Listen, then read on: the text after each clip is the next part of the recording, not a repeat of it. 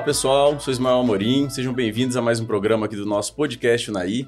Hoje, um podcast super especial, estou tendo o prazer e a honra de receber ele, que é um grande amigo, Dr. Alberto Weinstein. Olá, é um prazer estar aqui, fico muito feliz de estar aqui em Unaí, principalmente com o Ismael, que é um grande amigo e pessoa que eu admiro muito e acredito que vai ser extremamente proveitosa a nossa conversa hoje aqui.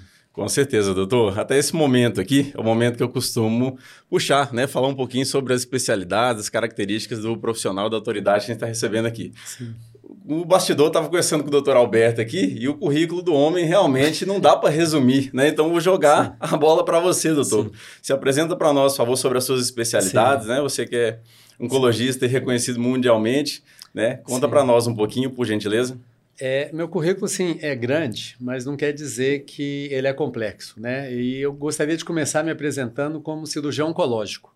Então, eu sou a pessoa que trabalha com câncer, que trabalha na cirurgia do câncer. E a primeira coisa que as pessoas me falam, os pacientes, amigos, falam assim: Poxa, Alberto, você escolheu uma especialidade tão triste para trabalhar? E eu falo assim: é justamente o oposto. Ela é extremamente alegre porque mais de 90% dos pacientes que nos procuram, às vezes desalentado, com câncer, todo mundo consulta no Dr. Google hoje antes de ir no uhum. médico, você sabe melhor do que eu, né? Então só acha coisa ruim, porque faz uma busca não dirigida. Então chega no consultório triste, às vezes sem esperança, e a grande maioria sai curado. É claro que tem uma porcentagem que não sai curado, mas mesmo assim ganha qualidade de vida, dignidade, tem oportunidade. Tem oportunidade. Então, meu currículo, assim, desde o início da escola médica, eu queria trabalhar com cirurgia, então eu me formei primeiro como cirurgião geral. Na época que eu me formei, o tratamento do câncer era extremamente limitado. A chance de cura de um paciente com doença metastática era mínima, só existia cirurgia, radioterapia e quimioterapia. Então, instigado por esse essa vontade de conhecer mais, né? Depois que eu fiz minha residência. Que ano, doutor, você se formou? Me formei em 91. 91. Assim, não é só velho, não. Tem cara de velho e é ah, velho mesmo. É experiente. É, formei experiente. em 91, aí depois fiz residência em cirurgia geral lá no Hospital das Clínicas. Depois fiz meu mestrado na Faculdade de Medicina da UFMG. Depois fui para São Paulo, fiz o doutorado em oncologia no Hospital do Câncer, que era uhum. o único hospital conceito 7 no Brasil no doutorado, que era a nota máxima. E aí eu queria entender mais sobre o câncer, não só ficar operando o paciente, mas uhum. entender os mecanismos que estavam levando o paciente a ter câncer e qual que é do futuro. E já dava para ver nessa época que o futuro era imunoterapia, se ensinar o sistema imunológico a reconhecer e destruir o tumor, e a terapia-alvo, que era buscar pontos fracos no tumor para poder atingi-lo sem destruir ou bater muito no paciente com os tratamentos. Pouco tempo você já conseguiu identificar isso aí? A gente viu... percebia que era uma tendência, uhum. mas foi até uma decepção, porque nessa época eu fiz a prova para validar meu diploma nos Estados Unidos, que é uma prova extremamente difícil, muito, muito difícil. Consegui ser aprovado, então eu passei a ser médico tanto no Brasil quanto nos Estados Unidos, e fui para os Estados Unidos fazer meu pós-doutorado. Aí fiz um pós-doutorado em Michigan, outro pós-doutorado em Nova York. Não vou dizer que foi uma decepção, mas eu voltei com muita bagagem, muita informação, mas pouca coisa em uso. Foi uhum. na época que a gente sabia muito, então chegava quase para o paciente podia falar assim: Olha, eu sei tudo sobre seu tumor. E o paciente falou: E aí, o que, que, você vai poder fazer por mim? Infelizmente, muito pouco. Eu tenho uhum. mais informação do que conhecimento. Do que e isso mudou agora. Hoje a gente tem muita informação e muito recurso. E é com grande satisfação que eu Estou aqui em Unai com a minha equipe, que Essa não é só para... que eu te fazer agora. Pode fazer né? então, vamos, não vou te interromper. Vamos, vamos. Não, que isso é justamente, né? Pode seguir, na verdade, porque Unai, né? O que traz doutor Alberto a Unai, como que tem sido seu contato com a cidade, o que você tem achado? Eu tenho gostado muito, mas então é uma história longa, não de muito tempo, que tem quase um ano só isso, mas uhum. longa do ponto de vista de intensidade de tanta coisa que aconteceu. Muita coisa. Então, foi na época que o doutor Durães queria renovar o corpo clínico do Hospital Santa Mônica, e veio conversar comigo para saber se eu e minha equipe teríamos condição e interesse em assumir o hospital. Foi... Você conheceu ele em Belo Horizonte? Conheci ele em Belo Horizonte. Ele fica muito lá também. É, e aí eu vim aqui conhecer o Naí, não conheci o Noroeste de Minas, uhum. e foi uma grata surpresa, até te falar uma informação que você não sabe, que a primeira uhum. vez que eu vim em Unai aqui, eu vim visitar o hospital, conhecer a cidade, conhecer o serviço e te conheci. Não Legal. era, nem sabia que você existia, você também não sabia. Foi o dia que, que você estava aqui, então. Foi. Ah. Então foi uma coisa interessante que eu vi assim. É um hospital que quer investir em inovação, tem qualidade, tem até marketing, né? Muitos lugares não, não tem. Então, voltei extremamente animado, constituí uma equipe. Já temos aqui o Fernando da Odologia, o Gustavo da Cirurgia, uhum. o Guilherme, que está trabalhando também na área de endoscopia e colono. Muito em breve vão trazer para o noroeste de Minas, que não tem nenhum cirurgião de cabeça e pescoço. Próxima semana começa a mastologia. Então, assim, é um lugar que eu peguei carinho, eu gosto uhum. muito de vir aqui. Dessa vez o que está difícil né? é o calor, né? Nunca vi. É, eu acho que é nas é próximas aqui, também mas, vai, vai, ter esse Não, mas dessa aí. vez bateu, bateu o recorde aqui. Mas assim, eu venho com muito prazer e nós estamos montando uma estrutura que possa ajudar o NAI e ajudar o, as cidades ao entorno. Então, uhum. terminando assim a minha apresentação, é uma apresentação, é uma minha história é uma história assim muito densa, que eu tenho uma formação muito sólida na, na área de pesquisa, na área assistencial. Uhum. Então, na área de pesquisa eu publico muito, gero muitos trabalhos científicos, trabalho muito com pesquisa clínica, que é pesquisa e desenvolvimento de novas drogas, e também na área assistencial nós temos um grupo muito forte, motivo pelo qual a gente está aqui. Então, nós Legal. trabalhamos em Belo Horizonte no Hospital Mater Dei, Hospital Felício Rocha, Hospital Vila da Serra, formamos pessoas muito qualificadas, que às vezes a pessoa não quer ficar em Belo Horizonte sendo o décimo de uma fila para ter uma oportunidade de entrar numa equipe se ela já está bem qualificada e preparada. Então, às vezes, a oportunidade da pessoa vir para cá é muito melhor do que ficar lá. Então, o que nós estamos fazendo é trazer para cá pessoas extremamente qualificadas e o mais importante, não é para ocupar o espaço de ninguém aqui em Unai. Uhum. Eu acho que o cabe todo mundo. Os Sim, médicos têm que se integrar, têm que trabalhar juntos, os hospitais têm que trabalhar mais junto, porque parece às vezes até que tem essa briga, essa competição entre hospitais e médicos aqui. E eu acho que a competição de UNAI não tem que ser com um médico contra o outro ou de um hospital contra o outro. Tem que tem ser para trazer mais saúde, né? Trazer mais saúde, principalmente, o paciente aqui não precisa ir para Belo Horizonte, não precisa ir para Brasília para buscar tratamento. Quando o paciente vai, além dele estar tá doente, ele cansa de ter que viajar, de ter que fazer seus tratamentos uhum. fora do domicílio. Então, assim, por que, que não resolve essa comodidade aqui, aqui já é, é Então, história, acho que né? os hospitais e instituições tinham que se unir para ser assim, Nada contra Brasília. Inclusive, eu já uhum. morei em Brasília. Lá tem grandes amigos em Brasília, primos, mas é familiares. Mas você falou, a comodidade de quem precisa do resolver, atendimento, né? E todo mundo ganha se resolver tudo aqui, né? Uhum. Então, esse que é o objetivo nosso aqui. Legal. Bom, doutor, a gente conversa bastante bastidores aqui, né? Já sim. conheço um pouco mais, mas a, a ideia aqui é eu ser se realmente leigo para a gente trazer a informação claro, para o pessoal sim, né, que está nos assistindo.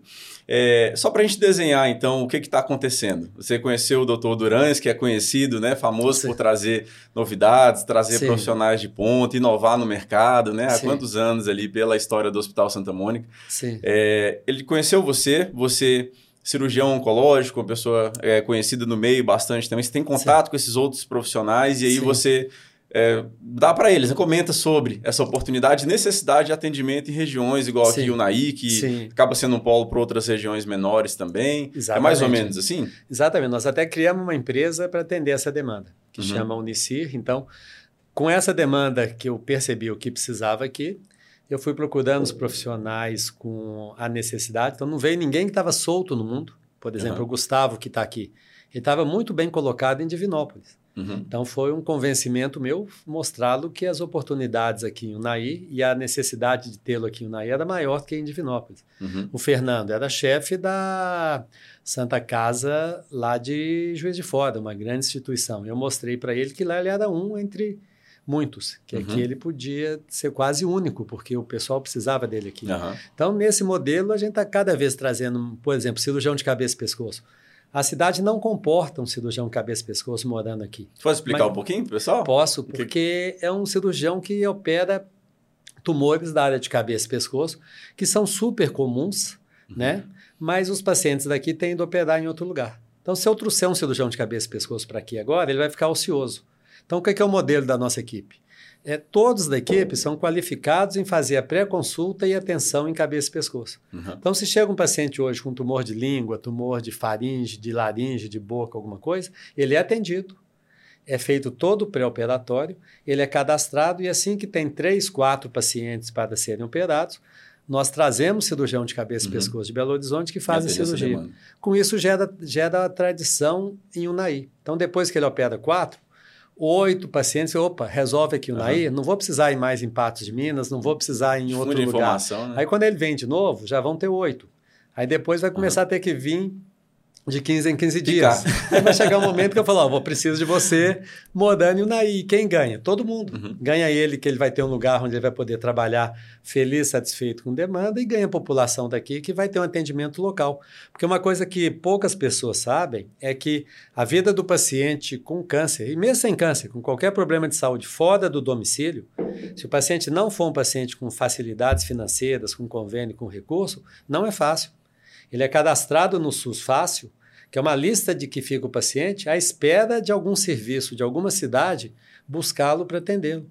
E a maioria das cidades não consegue atender nem sua demanda local. Uhum. Então, por exemplo, em Belo Horizonte, alguns serviços públicos que eu trabalho, eu não posso buscar paciente do SUS fácil, porque eu tenho uma lista de espera enorme da minha instituição. Você tem que seguir ela. Então, se alguém daqui de Unai me pedir para ajudar um paciente e eu resolvo puxá-lo para o meu serviço em Belo Horizonte, o meu diretor lá já fala: peraí, mas você acabou sua lista aqui? Como é que você está ajudando? É.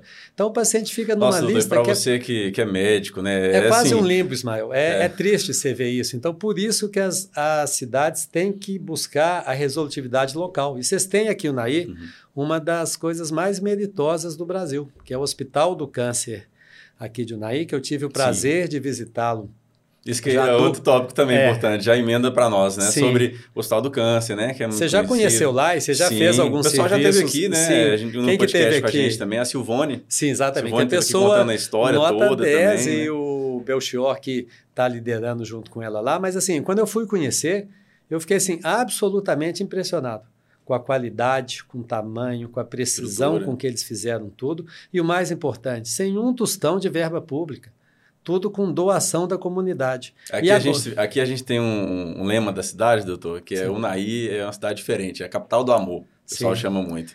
É, né? E vocês amaram muito o Naí, porque ele é muito bonito, vai ser assim, funcionando, vai ser um dos melhores e maiores do Brasil em qualidade. O que precisa, inclusive, que é coisa que tem que ser tornada pública aqui, é que existe a possibilidade de ele não ser credenciado pelo Ministério da Saúde que é uma coisa isso que não acho é isso muito certo. Não sou eu que tenho competência e capacidade para criticar o Ministério da Saúde, mas eles trabalham com base populacional.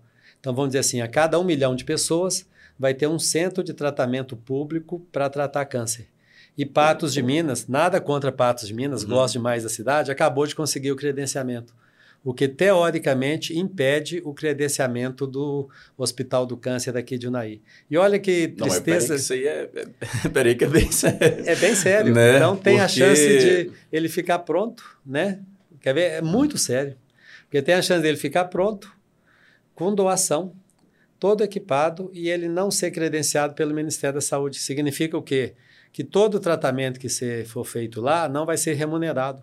E por mais que vocês tenham boa vontade, seja a capital do amor, uma coisa é construir um centro de tratamento de câncer, outra coisa é você manter funcionando um centro de tratamento de câncer. Então é importante Sim. a gente estar tá tendo essa oportunidade aqui, eu estar tá nesse programa seu que tem alta audiência e grande reconhecimento pelo seu prestígio do programa, que eu acho, inclusive, a população de Unai tem que conhecer melhor esse hospital do câncer. É engraçado, quando uhum. eu converso com as pessoas, eles nem sabem que existe, eles nem foram lá.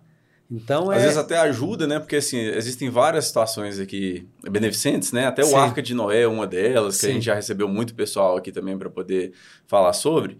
É, então a pessoa a, ajuda é, com as Sim. ações do Arca de Noé e outras também que levam recurso para lá, né? Às vezes não sabe, igual você está falando, exatamente assim, é. como que funciona. Você até sabe, já ouviu falar que está né, em construção, às vezes sai alguma matéria, mas não conhece a fundo igual você. É, então eu acho assim, vocês tinham que fazer uma voltar a conversar com a Silvane, com o Belchior, fazer uma campanha agora de mobilização da população, para todos passarem na frente, todos conhecerem e verem que a questão de credenciamento do Hospital do Câncer aqui não é uma questão política que deva ser discutida em Brasília, no Ministério da Saúde, em questão de número que é interesse do Noroeste de Minas ter um serviço próprio de tratamento do câncer para a pessoa fazer o tratamento no município. Patos deve ser mais de 200 quilômetros daqui, eu não sei a Só para frisar então, doutor, na verdade você está comentando, falando para gente que você teve essa informação, já conversou Sim, com o pessoal Não lá. é oficial, mas é o caminho que está tendo. Uhum, então, Eles vão ter dificuldade em ser credenciado e reconhecido pelo Ministério da Saúde. Só para ver se eu entendi bem. É, hoje, Patos de Minas nada contra também, nada igual você contra. falou, né? Conseguiu esse credenciamento e existe essa questão de ter o número de milhares de pessoas no entorno para serem atendidas Sim. por aquele centro. Isso. Devido ao Hospital do Câncer, mesmo em obra, mesmo com né, tudo que Sim. já mobilizou e mobiliza, é, existe a chance né, dele não conseguir receber esse credenciamento, o que de certa forma inviabiliza as atividades dele. Sim, é infelizmente está é caminhando para isso. Por isso que é importante a gente estar tá conversando aqui, tornar isso público de maneira transparente, uhum. porque se a população for lá visitar, só de passar na frente, ver a grandiosidade, a beleza daquilo ali, já começa a gerar um problema não já do Hospital do Câncer, mas um problema uhum. da população. Aí mobiliza os vereadores, mobiliza os políticos, mobiliza os deputados. Claro, isso. E isso funciona. Então, faço votos que esse pedacinho da nossa conversa contribua para que sensibilize alguém lá em Brasília para que o hospital seja credenciado e a gente tem muito orgulho de ver os pacientes serem tratados lá. Que outra coisa importante uhum. também, que é pouco falado e que a cidade não desenvolve, é o seguinte: toda cidade tem que ter uma rede pública de saúde funcionando bem e uma rede privada de saúde funcionando bem. Os dois nichos de pacientes precisam ser atendidos. Uhum. Aqueles que dependem do SUS têm que ter um SUS de qualidade, aqueles que podem pagar ou têm direito ao convênio têm que ter um atendimento de convênio de qualidade. Tem coisas que, quando o SUS não funciona, o convênio particular não funciona e a cidade toda perde. Uhum. Vou te dar um exemplo para ficar claro. Imagina um dono de uma mercearia. E aí a mercearia dele é grande. Todas as vezes que os pacientes, os funcionários dele, alguém teve um câncer ou uma doença mais grave, teve que ir para Patos, para Brasília ou para Barretos tratar. Aí, por azar, ele tem uma doença grave também que ele precisa de tratar. Uhum. Mas ele tem acesso ao tratamento aqui. Mas ele pensa assim: peraí, todos os meus funcionários trataram fora, eu que posso decidir onde eu vou tratar, por que, que eu vou tratar em Unai se eu tenho a chance de ir para fora? Uhum. Então, isso gera um círculo, um círculo que não é virtuoso, é vicioso, onde fica a mensagem: a solução não está em Unai. Uhum. Então, perde todo mundo. Perde o paciente que tem que viajar para tratar, como perde as instituições médicas, perde os médicos e perde a. É necessário, como a, você falou. A estrutura né? da Essa cidade, que aí. Sinergia entre menos... ambas, porque o que beneficia é quem isso, precisa exatamente. Do, do então, isso é, isso é, um dos motivos que a gente está aqui em Unai, para tentar aumentar a resolutividade aqui para todo mundo. Uhum. Então, o Unai hoje já tem por exemplo, uma clínica de oncologia, a Oncoseven. Hoje, há pouco tempo, nós conseguimos uma coisa que é muito interessante. Tem uma faculdade de medicina que é líder na região, a Faculdade de Atenas, que está lá em Paracatu. Paracatu. Ela está, se não me engano, em quatro ou cinco estados, tem seis ou sete unidades. E ela não estava aqui, Unai. Então, nós conseguimos agora que os alunos da Faculdade de Atenas fizessem estágio aqui em Unai, no Hospital Santa Mônica. Então, isso é um Importante. reconhecimento para a instituição de que lá é o lugar onde os alunos podem aprender e se tornarem melhor médicos. E é bom para a Unai ter um vínculo com uma faculdade de medicina, né? uma faculdade. Então, são coisas pequenas que, somando, acaba que a gente faz uhum. alguma coisa grande, né? Com certeza. E, doutor, é importante demais a seu conhecimento, porque, assim, além de referência dentro da área, você conversa com as pessoas, você entende toda essa questão de norma e tudo mais, porque, assim, sinceramente, eu estou um pouco até su bem surpreso, né, com o que você falou pra gente aí, porque a gente acompanha, é incentivador, né, abraça demais a causa de ter isso aqui, oferecer, assim, a Silvone, quando ela teve com a gente aqui no podcast, ela não falou mesmo que toda a história, né, de bastidor de amor mesmo, que nasceu Sim. desde o esposo dela que veio a falecer, Sim. né, por câncer e tudo mais, então, é, é, isso é bem sério, né? É. E ter essa leitura, igual você falou, tanto da parte pública como privada, em prol da saúde como um todo, né? Você Sim. fez aqui para nós esse, esse adentro até em relação à relação do, do, dos hospitais e tudo mais. É, é, uma missão muito maior, né, doutor? Você, Sim. como uma pessoa que né, respira isso há, há quantos anos, é, é, é, importante passar essa missão do que, que é, na, na verdade, o tratamento, principalmente para quem Precisa, Sim, né? É, e eu acho até essa pergunta sua extremamente procedente, que eu acho que é a função maior do médico não é só tratar, não é só operar. Então, nossa uhum. equipe uhum. aqui, a gente não só trata câncer, como, obviamente, tratamos cirurgia geral, cirurgia bariátrica, cirurgia de obesidade, uhum. que vai começar a ser feita aqui em, em Unai, várias outras coisas. Mas a maior, a maior missão do médico é orientar. Então, uhum. assim, eu te mostrei alguns entraves burocráticos que dificultam a vida e assistência, e vou dar alguns exemplos na área de oncologia de coisas que não podem ser feitas. Vou até uhum. olhar para quem nos, nos ouve aqui, assim, quais são os nãos que não podem existir no câncer. Primeiro, você falar assim: câncer não é problema meu. Eu não quero que ninguém tenha câncer, mas isso não é prerrogativa nossa. Qualquer um de nós está sujeito a ter. Uhum. Então você não pode falar assim: câncer não é problema meu. Tomara que não seja. Mas se for, eu tenho que enfrentar de frente. Então esse primeiro não não pode existir. O segundo, eu não devo falar sobre câncer. Muito pelo contrário, se você não fala, significa que ele não existe. E se uhum. ele não existe, não é um problema. Então você deve falar sobre câncer, você deve comentar. O que eu mais recebo no meu consultório é a família liga e fala assim: Olha, papai está com câncer, mas ele não sabe, não? Então a gente queria que você não contasse para ele. Aí quando chega a família e o pai, o pai pede para entrar primeiro e fala assim: Ó, oh, doutor, eu sei que eu estou com câncer, minha família não sabe, eu não queria que você falasse isso para um eles. Não. É uma hipocrisia do bem. Uhum. Porque o pai e a família, como um não pode falar com o outro, o pai não tem o direito de ficar triste, a família não tem o direito de ficar ansiosa, que eles vivem em um ambiente. Então a primeira coisa que eu faço é colocar todos Quebrar na mesma página. Esse teu diálogo. Fala assim: olha, todos aqui estão pelo mesmo motivo. O fulano de tal está com uma doença que a gente ainda não sabe se é o quanto que ela é grave, se é curável ou não é. Mas vocês têm que estar na mesma página para vocês poderem estar juntos. Então, é uma, um não que não pode é assim, não devo falar sobre câncer. Uhum. O terceiro não que você não pode ter é o seguinte, eu não devo me preocupar com câncer. Tem paciente que acha que se for no médico, o médico põe um câncer nele.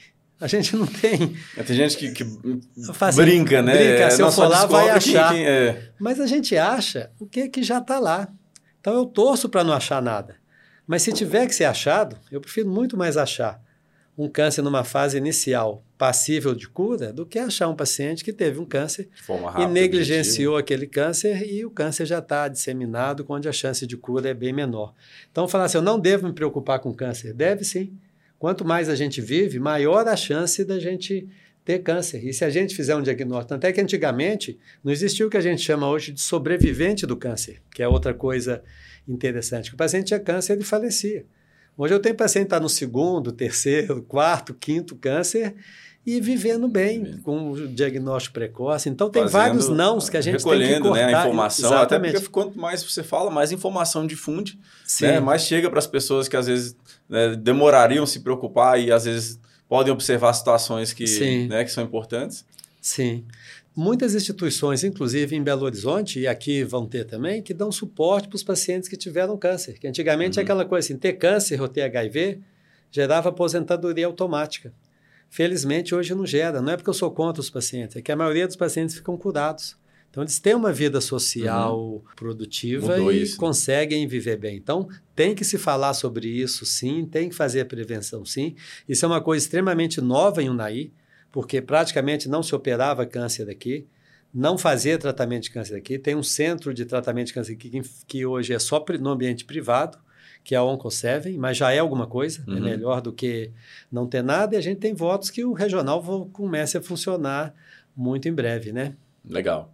Bom, doutor, é, essa preocupação, essa missão, né, que você está é, comentando aqui com a gente, faz parte da sua vida né, há, há décadas, é, é, importante demais porque é humano, né? Humano, que você falou, muito intenso, muito Sim. denso, e porque são questões que estou percebendo que você, assim, você corre atrás, abraça uma bandeira, que são de é, são primordiais assim para a comunidade mesmo de Unai e que às vezes a gente não sabe, eu estou né, descobrindo agora que, que seja né, fonte Sim. de informação para muita gente também sobre muita coisa, mas é, o que mais que você pode contar para a gente assim sobre né, essa mudança que está acontecendo? Igual o pessoal viu, né? A gente mesmo viu também, mas assim, às Sim. vezes é importante falar sobre, talvez até a Unconservem, né? E outras situações ali que hoje facilitam. Não estou dizendo para a pessoa Sim. que, né? Às vezes recebeu o diagnóstico, que aí ela já vai buscar saber mais informações sim, de forma sim. pontual. Mas para a população mesmo, de modo geral, né, que de é. repente o nosso podcast vai conseguir somar. Sim. Eu acho assim que é importante a gente tem que dar a mensagem é que, primeiro, câncer pode ser evitado em alguns casos.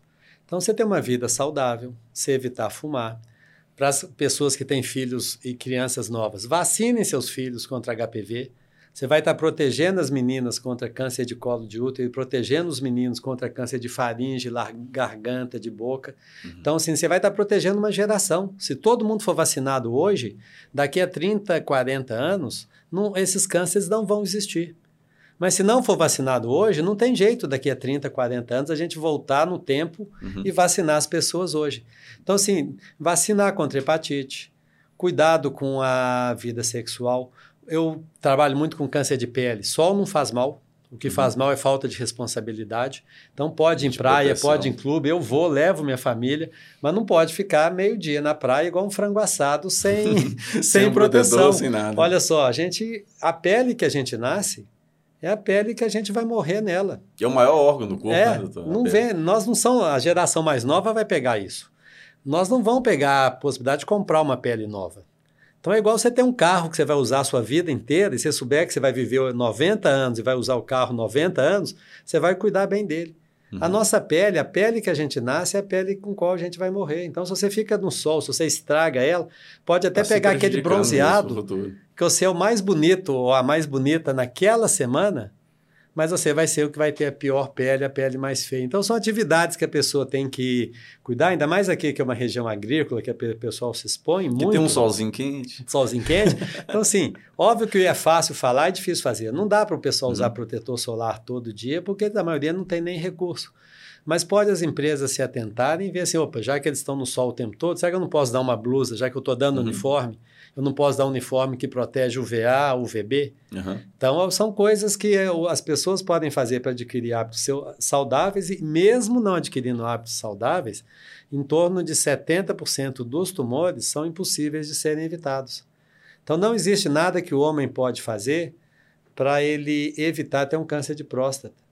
Não existe nada que uma pessoa não fumante pode fazer para evitar ter um câncer de pulmão de alguns tipos específicos. Então, uhum. Então, o que, que a pessoa tem que fazer? Ao menor sinal ou sintoma que tem alguma coisa errada, não fica com medo da coisa errada e muito menos com medo do médico. cara de frente. cara de frente. A maioria das vezes não vai ser nada grave.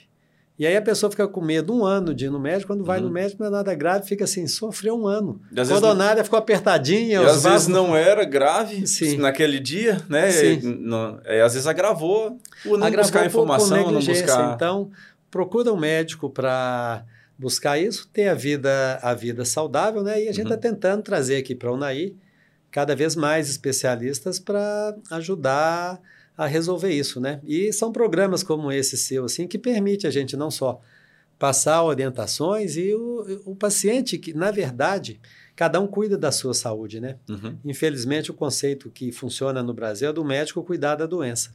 Então, o paciente é. chega a gente quando ele está doente. Saúde. E o que eu mais gosto é de atestar a saúde. O que eu mais gosto, por exemplo, é de dar alta dos meus pacientes que teve câncer. E quando eu vou dar alta, o paciente fala, doutor B, mas você não vai me atender mais? Eu falo assim, se precisar, vou. Eu não estou doente, não estou aposentando, eu vou estar por aqui. Mas olha só, Torcendo nossa história aqui tem começo, meio e fim. Você está em acompanhamento há cinco anos, você está em acompanhamento há dez anos. Eu vou te dar alta. Você precisa ficar livre de mim Amigo, uhum. nós já somos, você precisa uhum. ficar livre da ideia que você teve câncer, apesar que você não pode rasgar essa página da sua vida. Uhum. Continua a proteção, importante. continua a fazer, lembra disso, mas vive normalmente. Né? Legal. Doutor, sobre essa experiência que você tem também no dia a dia, de consultório, situações que você vivencia, igual você acabou de citar para nós, né? Uh, pacientes de anos de tratamento, sua satisfação Sim. dar alta para ele, né? É, o que mais é comum para você? Estou falando assim, porque está chegando aí esse tipo de atendimento, né? É muita novidade, mas o que, que é mais comum para você que você vê no dia a dia? Você, você, de repente pode pensar assim, olha, isso Sim. aqui né? Se tivesse cuidado, isso, igual você falou do sol, mas outras dicas, Eu né? vou te dar alguns exemplos de como que tem que o preconceito funciona como isso. Tem um paciente meu, empresário muito rico, estava em Búzios, não sei onde era, e ele teve um câncer nas costas, diagnosticado por uma pessoa que estava passando. Hum. Na praia, assim. E aí ele falou que estava andando na praia, uma pessoa o parou e falou assim, ó, oh, para aí, só um minutinho. Aí começou a mexer nas costas dele uhum. E falou, olha, você tem uma lesão aqui que pode ser grave, isso pode ser um melanoma. Aí, depois de um tempo, e era grave, foi um melanoma, podia ter até levado o paciente à morte. Isso, aí eu, aleatório. É, aí eu falei com o paciente um dia assim, olha que coisa interessante. Sua esposa, seus filhos, seus amigos, você vai em clube, todo mundo já deve ter visto a, essa lesão sua uhum. e ninguém te atentou que isso podia ser alguma coisa que podia ter te levado à morte. E foi uma pessoa é, na rua, na rua não, na praia, na praia, que te alertou. Ele salvou sua vida, né?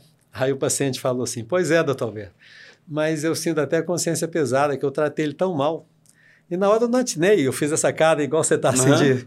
Mas você tratou ele mal por quê? Aí o cara falou assim, Roberto, você está na praia, de sunga, sem camisa. De repente para um cara pede você parar, começa a mexer nas suas costas, eu achei que ele estava dando em cima de mim. aí eu tratei ele mal. Aí logo depois eu, falei, eu brinquei, pois é, mas esse cara salvou sua vida, né? Eu, pois é, doutor Alberto, eu tenho tanto peso na consciência que eu queria saber quem é ele e levar um presente na casa dele. Aí eu brinquei com ele assim, e pois é, imagina se você chega na casa dele com um presente, ele vai que pensar que, que você está dando em cima de você. Então você vê como é que a vida é uma troca, assim, né? Uhum. E outra coisa muito comum que ocorre em consultório é a pessoa ficar livre do câncer, mas o câncer não sair da pessoa. Então, um caso que eu não hum. esqueço, que é óbvio que eu não posso citar nomes nem uhum. cidades, é um casal que a menina era veter, é veterinária, os dois estão muito bem. Eles, ela teve o câncer quando ela era estudante e depois formou, abriu uma clínica, está super bem numa cidade interior de Minas. E para se proteger do sol, eu dei uma autorização para ela, ela conseguiu pôr aquele, aquela janela mais escura no carro, que uhum. Legalmente nem era possível pôr, mas eu pedi por indicação médica. E quando eu fui dar alta para ela e liberá-la, depois de 10 anos, é um momento de emoção, uhum, assim. 10 anos. Uma, aí o que era noivo na época, o marido, na, na hora de sair, ele falou assim: Doutor Berto, a toalhinha continua usando? Hum. E ela, como a maioria das mulheres que manda no, nos homens, assim, puxou ele para fora como se ela não queria que falasse. Peraí, volta aqui.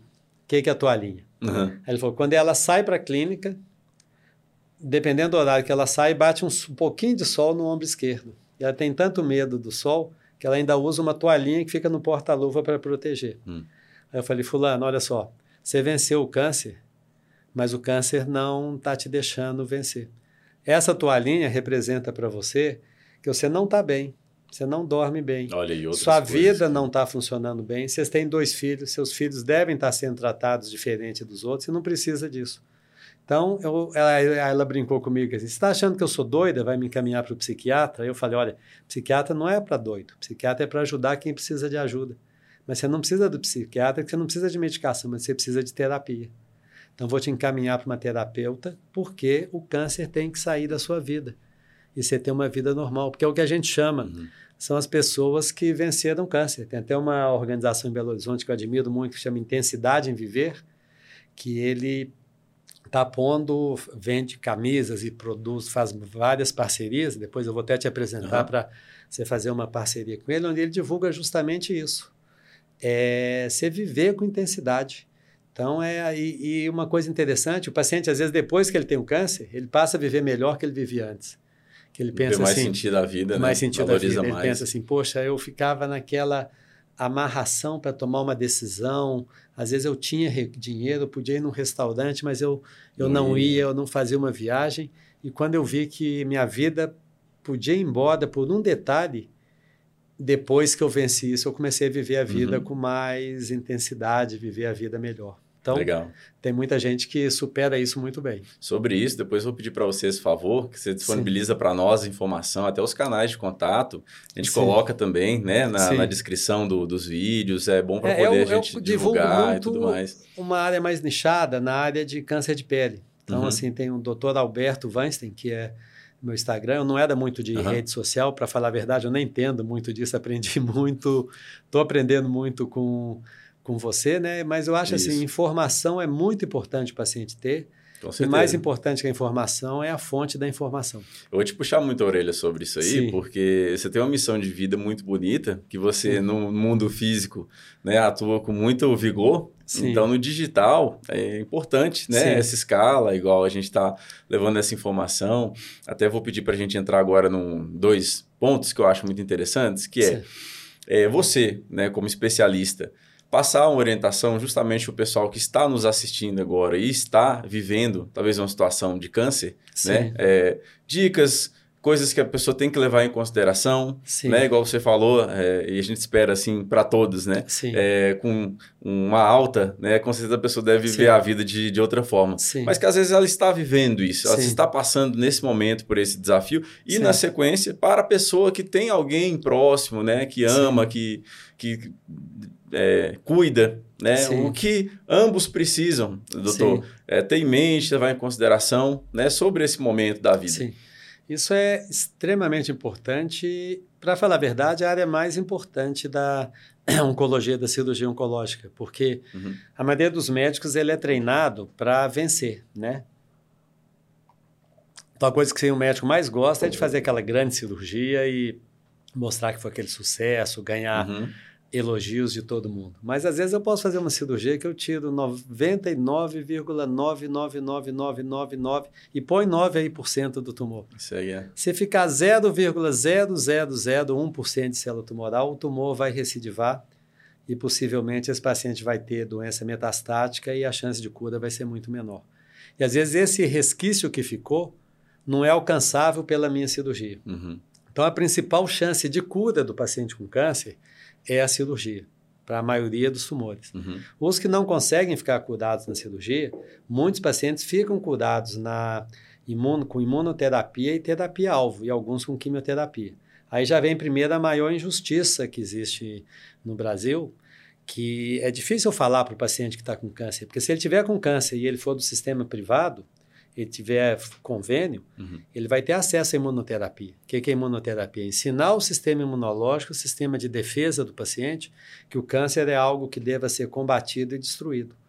Então, é o seu sistema de defesa para patrulhando o seu corpo todo para matar o câncer. Ao invés de você fazer uma quimioterapia, que você joga um veneno dentro da pessoa que vai matar o câncer, possivelmente não, mas vai matar um tanto de célula sadia. Uhum. E a terapia-alvo, onde você busca o um ponto fraco no tumor e você usa uma medicação que acerta apenas o ponto fraco no tumor. Então, igual tem essa xícara daqui, tem podcast Unai.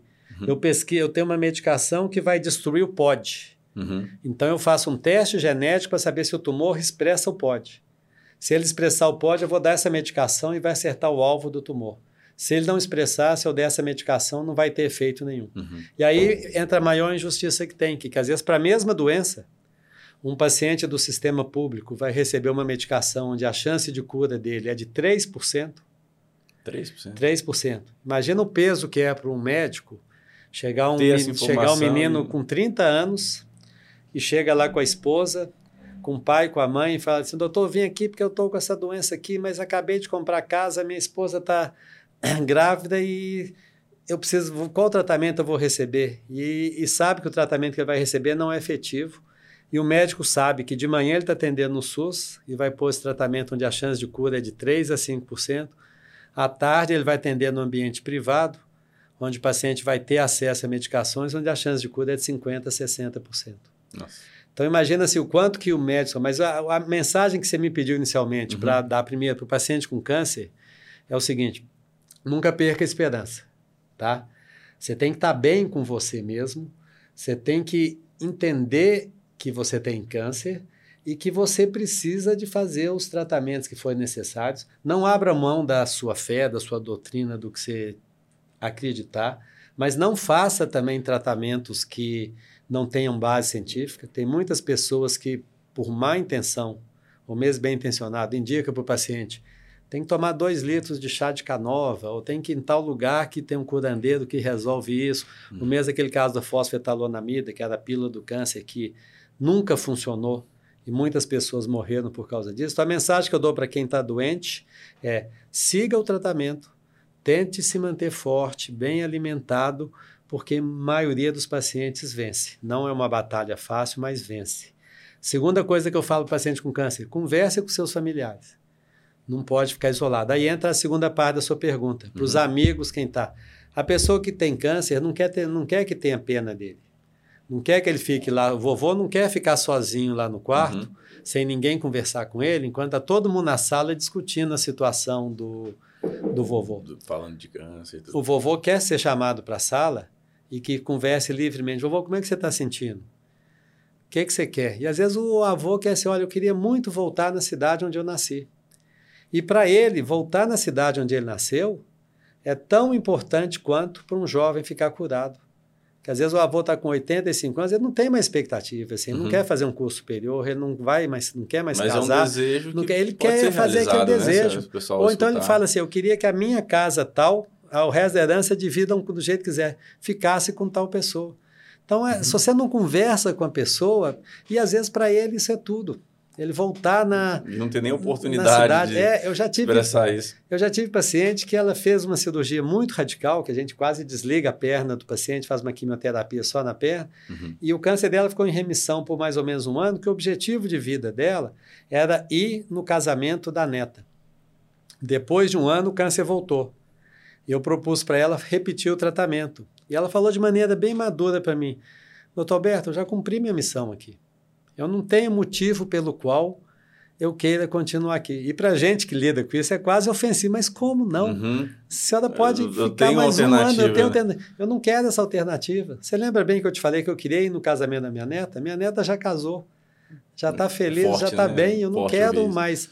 Tá, então, assim, às vezes, assim, converse com o paciente, vê, e em todas as idades, Uhum. O paciente quer alguma coisa. Então, é óbvio que a gente quer a cura o, e o paciente né? quer a cura. A tem sonhos, desejos. É, a pessoa numa Mas situação cura... dessa, com certeza ela vai ter né, a opinião coisa. dela e vai querer expressar isso. E o Ismael, e é interessante o seguinte, que o paciente sempre tem alguma necessidade e o médico tem que estar do lado do paciente nisso. Então, por exemplo, o paciente quer a cura. Se algum, qualquer um de vocês aqui tiver o câncer, vocês falam, não quer nada menos que a cura. Uhum. Mas quando a cura não é factível, a gente pode dar uma sobrevida, o paciente viver um tempo grande com qualidade de vida. Uhum. Quando isso não é factível, você pode dar. Às vezes o paciente fala, eu não quero sentir dor. O paciente fala, olha, se eu estou com uma ferida que tem um mau cheiro, meu filhinho pequenininho, não, como é que você convence um menino de três anos a abraçar o papai que está fedendo? Não convence. É. Então, eu queria. Sempre o paciente quer alguma coisa e sempre o médico pode ajudar em alguma coisa. Mas é Óbvio é que a maioria a gente cura, mas você tem que estar próximo do paciente nisso, né? Uhum. E o uhum. paciente tem que estar aberto dentro da família, porque por mais que o médico seja importante, o paciente nos vê uma vez por semana, ou a cada 15 dias, ou uma vez por mês. Com a família o tempo inteiro.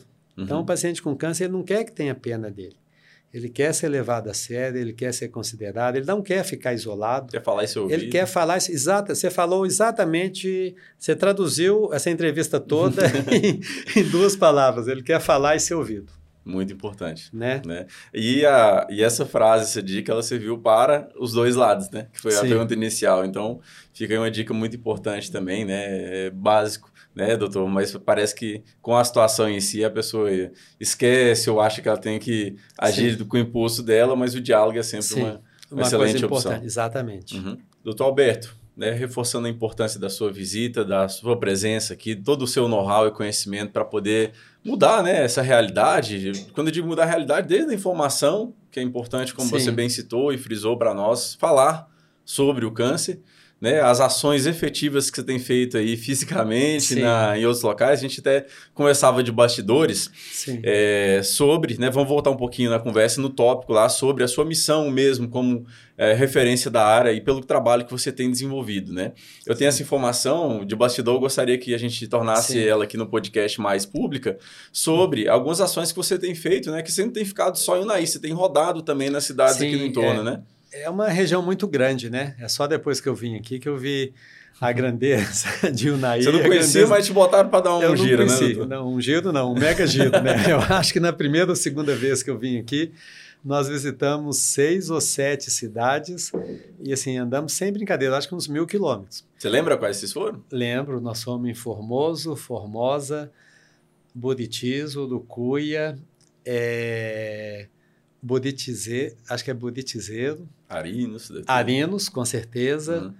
Nova alguma coisa assim. E, na verdade, eu estava com o Alex e onde iriam me levando... Onde a, a banda gente, tocava, você estava lá. Eu estava lá. E aí eu tinha reunião com o prefeito, ou vice-prefeito, ou secretário de saúde, uhum. ou com os vereadores. E o objetivo é integrar a região. Porque, assim, não adianta nada a gente montar alguma coisa de excelência aqui em Unaí se a pessoa que está aqui do lado em Arinos ou Buritis precisa e ele não sabe que uhum. tem, ou pior, se ele precisa e ele não tem acesso, né? Uhum. Então a gente está tentando integrar esses municípios todos, de maneira que tem alguns lugares que pessoas da nossa equipe vão lá atender, tem outros lugares que as pessoas de lá vêm aqui. Nesse ensejo nós tentamos até ajudar muitas das prefeituras a ter... Levar o atendimento. Né? Levar o atendimento, ter programa de saúde da família, alguma coisa assim. E quando tiver isso mais articulado, nós temos ideia de ter, tipo assim, eventos como esse, que sejam, por exemplo, semanais, Uhum. que a gente possa estar passando orientação para todo mundo da área de saúde e de todo o entorno de Unai, do que, que a gente tem feito de campanha, o que, que tem de Legal. novidade, o que, que O pode pessoal fazer. tá, tá bem receptivo com isso? Com- muito, muito bem receptivo, né? Não é fácil você fazer isso porque não, não é o modelo que existe, né? Então, agora mesmo. saindo daqui eu já vou para outra cidade. Antes de ontem já tive em quatro cidades, né? As cidades aqui são longes, né? Eu Os municípios são- mesmo, né? os municípios são grandes, né? Mas eu estou bem animado que nós vamos realmente conseguir contribuir para cá e sem nenhum menosprezo pelo que já está sendo feito. Muito pelo contrário, quem está aqui tem pessoas extremamente competentes, capacitadas, instituições muito competentes, capacitadas, e nosso grupo veio para cá é para agregar, Uhum. de maneira que a gente também ajuda no hospital municipal. Então, assim, é trabalhar todo mundo junto, porque o NAI pode aumentar muito a resolutividade e ganha todo mundo, Ismael. Não é só o Sim. paciente, ganha o comerciante, ganha a prefeitura que gera mais imposto local. Tem lugares nos Estados Unidos que a saúde é o principal PIB da região. O pessoal fala muito, por exemplo, do Texas de petróleo. Mas tem lugar, por exemplo, no Texas, em Houston, que é um centro médico de referência nacional, que a principal fonte de renda da cidade não é o petróleo, é a saúde. Porque onde o nosso ex-presidente faleceu, José de Alencar, quando ele precisava, precisou ir no melhor lugar do mundo, para onde que ele foi? Para Houston, no MD Anderson Cancer Center. Então, Naí pode se tornar um polo de saúde da região que beneficia a cidade toda, todo o entorno daqui. A raiz né? da cidade, enraizar, É. né? Essa... Brasília é perto, mas se você parar para pensar, é 200 quilômetros, né? E o perto é relativo, É né, relativo? Para necessidade, urgência de um atendimento. E outra coisa, quando você chega lá para você tra- ser tratado em Brasília, você é um de fora que veio ser tratado. Você não é Uhum. uma pessoa de lá, você não é uma pessoa que está lá, você não tem seus entes queridos, você não tem sua família lá. Então, se Tem, tiver resolutividade casos, aqui, igual você falou, de uma fila já, né? É, além da fila, por exemplo, você fazer uma quimioterapia e você voltar para casa e poder encontrar sua família, comer aquela comida que você gosta e dormir na cama que você está acostumado a dormir, é muito melhor do que você fazer uma quimioterapia e você ir para um abrigo, ficar num quarto com seis Uhum. pessoas que você não conhece, não tem quem conversar. Quer dizer, Comodidade, qualidade a- de vida é outra a coisa. resposta é outra, né? Uhum. Porque o paciente está numa situação completamente favorável num caso e completamente desfavorável Não, no outro caso, a pessoa tem medo, quer chorar de noite, mas não pode porque está num quarto com cinco, seis Uhum. pessoas, né? Então, assim, certa Barretos é perde a muito liberdade numa É. situação que ela já está fragilizada. Barretos é muito legal, é muito bom, mas por que que tem que ir Barretos se a gente pode trazer Uhum. Barretos aqui que Você deve pode até- mudar, né? Você pode melhorar. Não tem né? por que Então- de não trabalhar para isso. Então essa que é a ideia, e não é isso que eu estou falando, não se aplica só a câncer, né? Uhum. Então você parar para pensar assim, é um absurdo a região do Noroeste não ter um serviço de hemodinâmica que ainda está funcionando. Está estruturado. Então, se agora, mais provável eu do que você, que eu sou bem mais velho que você, se eu infartar aqui, eu não vou conseguir ter o atendimento no prazo correto para des desobstruir minha artéria coronária. É esse que é o relativo de ser perto ou longe, né? Ser perto É, ou de- longe. Dependendo da ocasião, a gente está falando aí de De minutos, para ter a uma gente usa um termo, por exemplo, em hospital, que é uma métrica que a gente usa para paciente infartado, que chama porta-balão. Porta é assim, é o, o minuto que ele entrou na porta do hospital e conta o minuto que ele estava fazendo o cateterismo cardíaco, viu que ele estava infartando, que a artéria coronária estava obstruída e que entrou com um balão, quer dizer, você entra com um balão dentro da coronária para você dilatar e você desobstruiu isso. Esse tempo ele é medido em minutos, ele não é medido em horas, que é a chance que você tem de você transformar um infarto, que você ia perder uma área cardíaca e o coração ficar danificado, numa coisa que foi só uma isquemia. Uhum. E aqui a gente vai contar em horas, né? Que se tiver Uhum. alguma coisa tem que pegar um, um carro e ir para longe. Então são facilidades que a cidade Aí já precisa. vira uma situação, né, igual você falou, em minutos. Que morre então, de- se não é em minutos e é em horas, talvez a gente está falando de uma possibilidade e de uma não possibilidade. Exatamente. né? A pessoa ficar com uma caso. sequela que não precisa ou ter um óbito que era desnecessário. Então, Uhum. são detalhes que precisam ir melhorar e felizmente está melhorando, né? Uhum. Então, mesmo o KTT de hemodinâmica, o Santa Mônica está com o serviço prontinho lá montado. Uhum. Na dependência tem um CTI funcionando. Então, assim, já está funcionando hoje? Não. Mas já tem uma luz no fim do túnel de Uhum. que pode Está vir sendo trabalhado né? Então, Para resolver. funcionar, né? É. Bom, doutor, eu até tomo a liberdade aqui em nome de todos os naienses, né, de certa forma, de te agradecer, porque são pessoas como você, né, que tem esse conhecimento, que tem esse know-how, é, que estão trazendo isso aqui para a nossa cidade e região, que torna isso Sim. possível, né? A gente tem, igual você falou, às vezes tem a, a, a situação, mas não tem a informação base Sim. que vai levar a coisa Sim. a acontecer, né? Então, eu te agradeço de coração, né? Isso, pelo trabalho que você tem feito e que a gente sabe que é, seu tempo é, é, corrido, é, corrido. é precioso, né? Você fica mais em Belo Horizonte, mas também no mundo, né? A gente Sim. conversa em bastidores, então queria até depois você comentasse o pessoal hoje, assim, alguns eventos que você participa, é, você já comentou comigo em off aqui sobre é, eventos que você vai, que você representa, na verdade, a região né, é, do, do, do, mundo ali, para poucos profissionais, esse conhecimento que você busca. Mas, concluindo aqui a linha de raciocínio, agradecer a, a uma pessoa como você dispor do seu tempo, né, da, das suas é, conexões de profissionais para poder beneficiar tudo isso, né? Muito importante. É um prazer estar aqui e dando um exemplo assim, nem vou ficar falando de evento, que a gente realmente viaja muito, tanto no Brasil quanto fora, tanto para ensinar como para aprender. Uhum. Quem está ensinando está sempre aprendendo. aprendendo. E participar de evento, medicina é isso. Você não, não tem fim, né? Você está uhum. sempre aprendendo. Mas até eventos para leigos. Por exemplo, nós vamos fazer em breve aqui na região de Unai e Paracatu, precisa juntar um público. Por exemplo, um evento para orientar profissionais que trabalham com beleza a se informar melhor sobre câncer de pele. Se você parar para pensar, a minha cabeça, todo mundo conhece meu couro cabeludo, que eu sou careca. Mas a sua cabeça, nem sua esposa deve conhecer se você tem alguma pinta ou alguma coisa que pode preocupar. Mas possivelmente seu cabeleireiro conhece. Já conhece melhor. Mas ele não tem a informação que ele precisa ter. Se você parar e pensar uma senhora de 70 anos, quem conhece a planta do pé dela? O marido vai olhar, o médico vai olhar, mas certamente o podólogo dela conhece. Ou então, um jovem. profissionais são em posições chave. Chave, né? um jovem que hoje em dia quase todo mundo tem tatuagem o tatuador conhece o corpo dele todo para decidir onde foi tatuagem. Então, a gente tem um programa que a gente vai fazer uma das, das atividades aqui em Unai ou Paracatu, que chama Juntos contra o Melanoma, onde a gente treina podólogo, cabeleireiro e tatuador, não a fazer o diagnóstico, porque o diagnóstico uhum. é um ato médico que gera muitas implicações, mas fazer a suspeição. Então, eu não quero que um cabeleireiro, no dia que está preparando uma noiva, fale, ó, oh, acho que você tem uma lesão feia na sua cabeça. Uhum. Não. Mas eu quero que ele tenha essa informação para no dia a dia, se ele está preparando alguém, ó, tem uma pintinha na sua cabeça que me preocupa. Uhum. O apodólogo, o tratador, não vou esconder essa É igual você deu o exemplo do rapaz na praia. Na Salva praia, uma né? vida. Sim. Não então, é sim. uma dica, uma crítica, igual é. ele recebeu né, naquele sim, momento. Assim. Sim. É uma atitude que pode salvar uma vida. Sim. Então, são atividades que a gente vai fazer que isso às vezes impactua não só a pessoa, mas impactua o entorno dele todo, a família, os clientes, todo mundo. Então, assim, a gente está sempre ensinando e cada vez que a gente ensina... Aprende mais. Aprende. Aprende muito, né? Show. Doutor Alberto, eu vou te devolver a palavra para você falar para a gente, né? É, alguma dica, de repente alguma fonte de informação que a pessoa que hoje, né, como você deu algumas dicas aqui, tanto para a pessoa que está vivendo esse momento, talvez com câncer, Sim. ou para um familiar, ou mesmo essas dicas que podem salvar vidas, né, que a gente comentou bastante aqui também. Se tem, de repente, alguma fonte de informação que você é, considera confiável que você pode indicar para a pessoa Sim. que está nos ouvindo e nos vendo, se tem alguma outra dica prática também, igual várias que você citou para a gente, a palavra é sua, fica à vontade, tá. né, só para a gente poder levar mais um pouco para o público. A primeira dica que eu dou é o seguinte: é quando o paciente tem algum diagnóstico, às vezes ele chega em casa e ele vai entrar no Google. E faz parte da natureza humana quando é alguma coisa que nos ameaça, a gente sempre buscar e estar tá procurando o pior.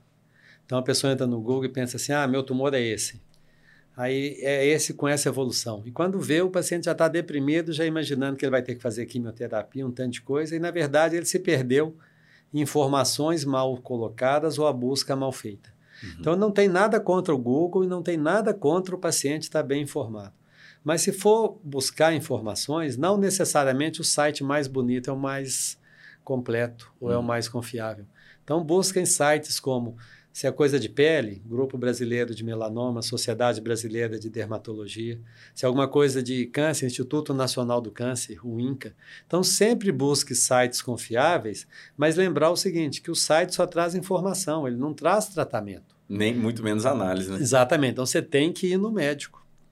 E outra coisa que tem importante também, na época que eu formei, quem era estrela era o médico. O médico ficava aqui no topo da pirâmide e o paciente aqui. E o médico, se você não fizer isso, eu não vou te atender. Se você não fizer isso, você não volta aqui.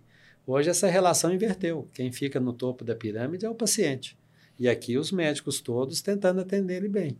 Então, se você foi no médico, você não teve confiança, você não está seguro com ele, houve segunda opinião, às vezes houve a terceira. Não adianta também ficar ouvindo a quinta, a sexta, não vira turismo médico. Uhum. Mas tem que ter segurança do que você tem e segurança do que você vai fazer. Então, pode buscar informações, buscar fonte e outra coisa. Isso é muito importante e até triste ou feio o que eu vou falar, mas vamos dizer que o paciente teve um diagnóstico de um câncer de cérebro, vamos dizer assim, um glioblastoma. Aí ele volta aqui, ele é de Unai, ele foi em Belo Horizonte, teve o diagnóstico. Ele volta aqui Unai, ele sai conversando com todo mundo e contando o câncer que ele teve. Qual é o feedback, qual é o retorno que ele vai ter? De todas as pessoas que vão contar para ele, todas as pessoas que tiveram o mesmo câncer dele morreram. Então ele vai saber a história triste do gerente de banco, do lavador de carro, do dono da mercearia, de todo mundo que teve o mesmo tumor dele morreu, porque essas pessoas sofreram publicamente. Então vamos dizer que 100 pessoas tiveram esse tumor. 20 faleceram e 80 não faleceram. As 20 que faleceram têm história pública. Frisado. As 80 que não faleceram não existiram, porque ninguém sabe uhum. e a uhum. pessoa não quis contar. Então a pessoa às vezes sai comentando com todo mundo, fica assim, poxa, não tem jeito. Não vou nem tratar. Já todo mundo que eu fiquei problema, né, sabendo né, que... que tem isso. Então, assim, você tem câncer, você tem que discutir com sua família. Você tem que falar com quem precisa saber. Você não precisa estar no salão e um fala, ah, vou fazer isso, ah, estou com câncer. Um fala assim, você vai comprar um amigo que está jogando sinuca, vou comprar um carro, ah, estou com câncer. Você tem que falar e discutir com quem você confia. Então, uhum. tem que ser a equipe médica, sua família e seus amigos. Você sempre vai ouvir coisa ruim, aí fica estigmatizado que o câncer uhum. não, não tem jeito. Então, essa mensagem que eu queria deixar aqui no final, assim, busque fontes confiáveis, acredite no seu médico. Se você não gostou no médico, foi não é obrigado a gostar, uhum. você pode ir em outro, ouvir outras opiniões em outra cidade e tenha fé e acredite que você vai ficar bom, né? Tem que brigar e a maioria das guerras que a gente vence não é com uma batalha só, né? Para falar a verdade, são muitas, né? são várias, né? E, e muitas das vezes com a gente mesmo, né? Exatamente, Também, é o que é a maior briga, é né? isso, com certeza. Sim. Doutor, sem palavras, né? Um podcast muito enriquecedor, né? Com muitas dicas, muito conhecimento, muitas atitudes que estão sendo Sim. feitas também. Sim. Né? Te agradecer, agradeço de novo e mais mil vezes, né? Realmente Sim. pelo seu trabalho, pelo seu brilhantismo e principalmente pela sua disposição, né? Em trazer tudo e colocar à disposição aqui da nossa cidade, da nossa região todinha, tá? Realmente Sim. é enriquecedor. Acredito que a galera que está nos assistindo, o pessoal que, que, que, vai acompanhar esse podcast, a gente vai disponibilizar de diversas formas também em todas as plataformas, né? Vão ter muito o que ganhar né, com Sim. sua participação aqui. É, dessa maneira, realmente eu fico aqui muito agradecido em nome de todo mundo. Né, é, presta esse agradecimento aí de coração. Eu acho que é o oposto. Sou eu que tenho que agradecer a oportunidade. Então, estou muito feliz em estar aqui falando. É, acredito que o que a gente conversou aqui vai ser muito útil para o pessoal da região, né? Com certeza. Então, fico muito feliz de estar aqui.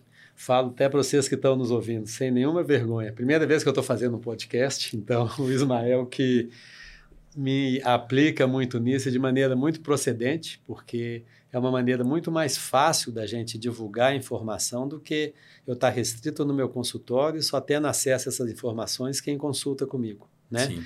Então, há pouco tempo atrás eu não tinha nem Instagram, né? Para falar uhum. a verdade, eu nem sei mexer no meu Instagram, que é Dr. Alberto Weinstein, mas assim, eu que agradeço a oportunidade, não só de estar falando, de estar compartilhando essas informações, mas de falar para você, que é uma pessoa que não só eu gosto muito, como admiro muito, e que está me ajudando a fazer essa mudança do mundo físico para o mundo digital, digital onde não é com vergonha, é com orgulho que eu falo, que é o primeiro podcast que eu estou fazendo e parabéns para você, gostei muito, viu, Ismael? Obrigado, Valeu. doutor, que isso.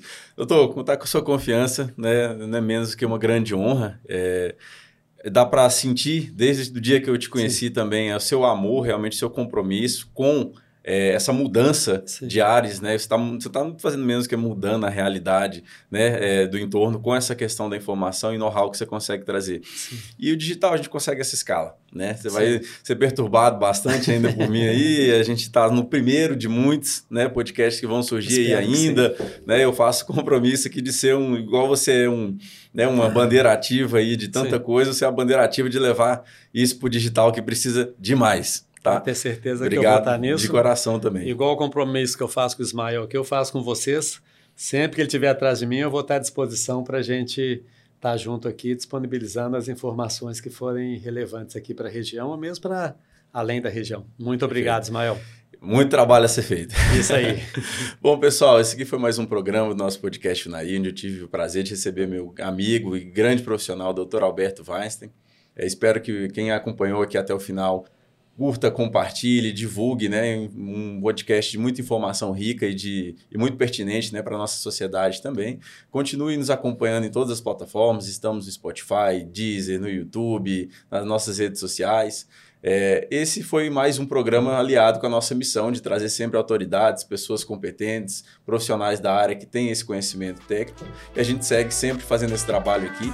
Esperamos e contamos com a sua audiência. Até uma próxima.